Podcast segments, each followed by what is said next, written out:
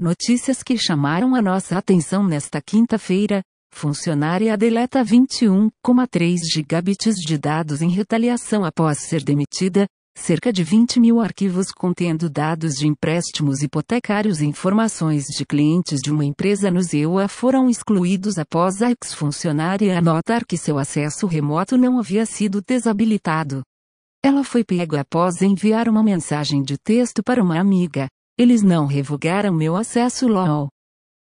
Então eu apaguei os documentos compartilhados em rede.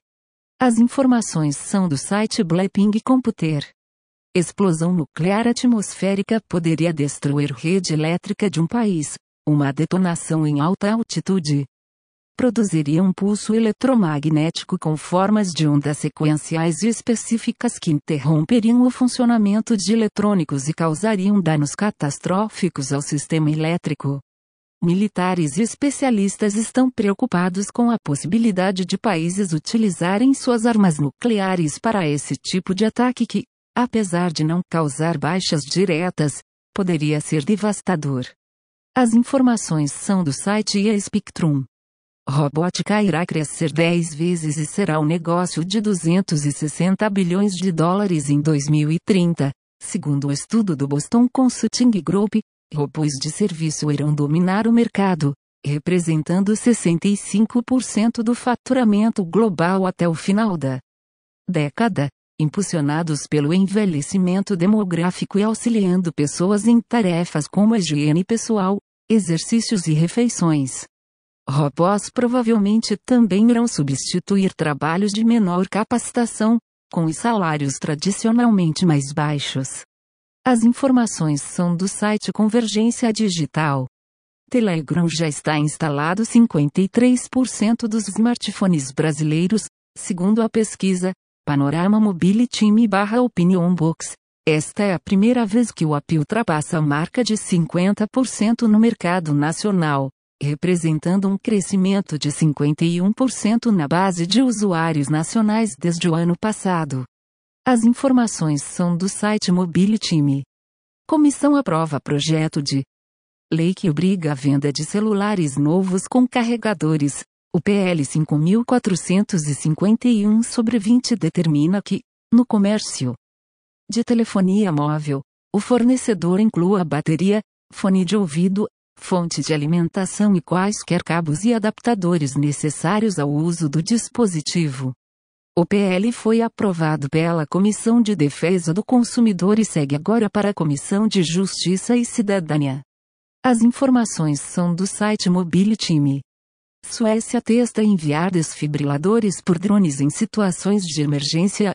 Em sete das 11 situações reais de atendimento, os equipamentos chegaram de forma segura e mais rápidos do que ambulâncias.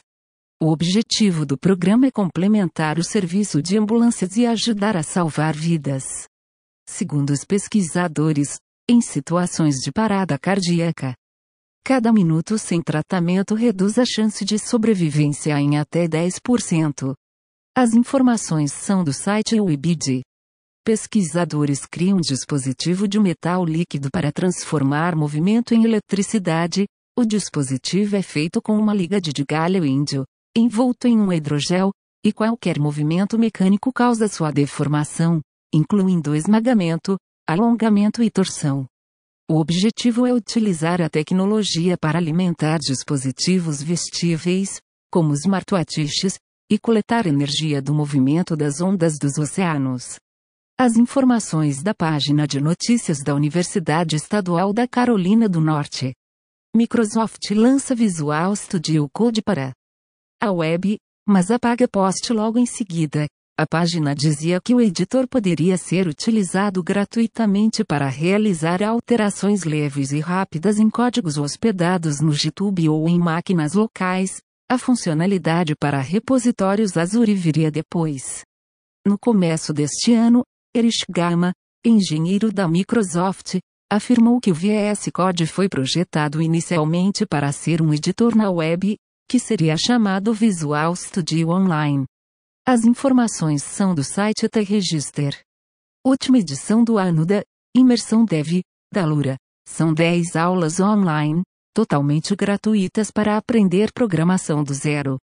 Aprenda a lógica de programação com JavaScript. Escreva seus primeiros códigos e comece a criar ou melhorar o seu portfólio. As aulas começam no dia 13 de setembro. Se inscreva agora.